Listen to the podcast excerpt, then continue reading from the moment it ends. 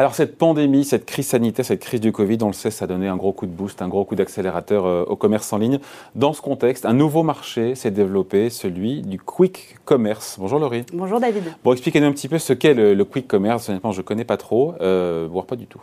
Alors c'est un terme encore méconnu pour le moment, mais le moins que l'on puisse dire, c'est qu'on n'a pas fini d'en entendre parler. Il s'agit du quick commerce, ou aussi communément appelé le Q-commerce, ce nouveau phénomène qui est en train de prendre d'assaut euh, Paris et toutes les grandes villes de l'Hexagone. Donc leur nom ne vous peut-être rien. David, connaissez-vous Gorilla, Flink, Cajou, Dija, Cole ou encore euh, Getir? Eh bien, ce sont les nouveaux professionnels du quick commerce qui sont euh, pour la plupart, qui datent pour la plupart de moins d'un an et qui promettent de révolutionner le marché de la livraison rapide à domicile. Non, par contre, je crois qu'avoir vu une pub dans le métro, je crois que c'était pour, pour Gorilla. Bon, bref. c'est quoi cette révolution exactement alors?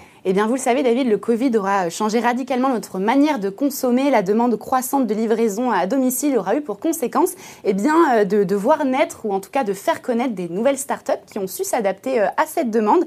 Et contrairement aux enseignes de grande distribution comme Carrefour, Casino, Leclerc, qui vous livrent en moyenne en, quelques jours, eh bien, ce service promet de livrer vos courses alimentaires en quelques minutes. Tenez-vous bien, entre 10 et 15 minutes de jour comme de nuit grâce au principe des dark stores. Voilà, je ne suis pas totalement débile. Je connaissais les dark kitchen, mais pour le coup, pas, les dark stores. Qu'est-ce que c'est Alors, en effet, David, pendant le confinement, on a beaucoup entendu parler euh, des dark kitchen. Et eh bien, avec l'essor du e-commerce, ce sont aujourd'hui les dark stores qui font leur apparition en France. Alors, ce sont des petits entrepôts qui ressemblent à, des supermarchés, généralement situés euh, au cœur des grandes villes. Ils n'accueillent pas de clients, ils sont uniquement euh, dédiés aux commandes en ligne, puis à la livraison. Bon, euh, comment tout ça fonctionne quand on regarde un petit peu dans, dans la boutique? Expliquez-nous comment c'est possible qu'on livre une comme ça, euh, qu'on fasse, qu'on livre des courses bah, pour le coup là en si peu de temps.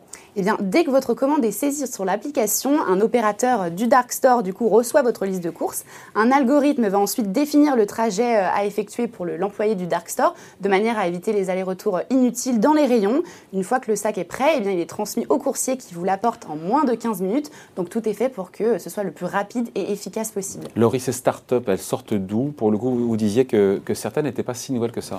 Eh bien justement, David, le pionnier dans le domaine, c'est l'américain GoPuff qui a été créé en 2013 par deux étudiants. Donc pour la petite histoire, ils ont créé euh, cette application pour éviter à leurs camarades du campus d'avoir à se déplacer pour aller faire leurs courses. Et aujourd'hui, GoPuff, eh bien, ça, a bien, ça a bien grossi. C'est aujourd'hui 7000 salariés, 650 villes américaines desservies, plus de 4000 produits disponibles.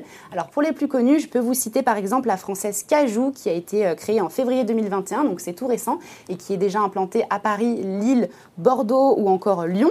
Dija, une société britannique qui a été créée par deux anciens de Deliveroo et, et récemment arrivée à Paris. Il y a la turque Getir qui a levé 500 millions de dollars et qui a annoncé également son, lancement à Paris prochainement. Et enfin, les deux allemandes, Flink ou encore Gorilla, qui ont levé euh, chacun plus de 200 millions de dollars. Gorilla d'ailleurs, qui a obtenu le statut euh, tout récemment de licorne. Ouais, euh, on se dit que la grande distribution va pas rester les bras ballants euh, elle réagit? Alors, on peut dire que le quick commerce est un peu l'angle mort euh, de la grande distribution, mais certains tentent quand même de se faire leur place sur le marché du quick commerce. Donc, le meilleur exemple, c'est Amazon et Monoprix qui ont lancé euh, le 16 juin leur offre à Strasbourg conjointe de livraison euh, de repas, pas de repas, pardon, de courses à domicile dans, dans, la même journée. Donc, seulement par contre réservé aux abonnés Amazon Prime.